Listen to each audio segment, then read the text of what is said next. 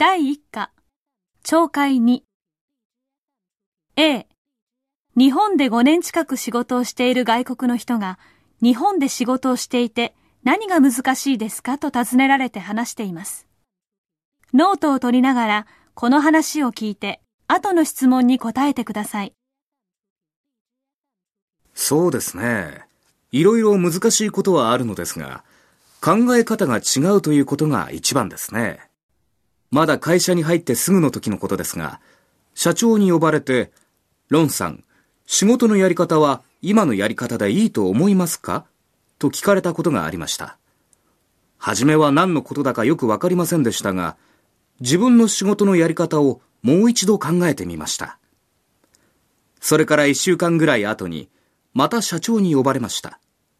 今度は、随分良くなったね。しかし、まだ木を見て森を見ていないな、と言われました。でも、全然意味がわかりませんでした。言葉一つ一つの意味はわかりますが、社長が言おうとすることがわからなかったのです。先輩に相談してみて、やっと仕事の何が悪いのか、社長が言った木を見て森を見ないというのがどういう意味だったかがわかりました。私はどうして社長はもっと直接わかりやすい言い方をしてくれなかったのだろうかと先輩に聞いてみました。社長は人に教えるときにはやり方を一つ一つ教えるのではなく考え方を伝えることの方が大切だと考えているという答えでした。私の国ではそんなことはしませんが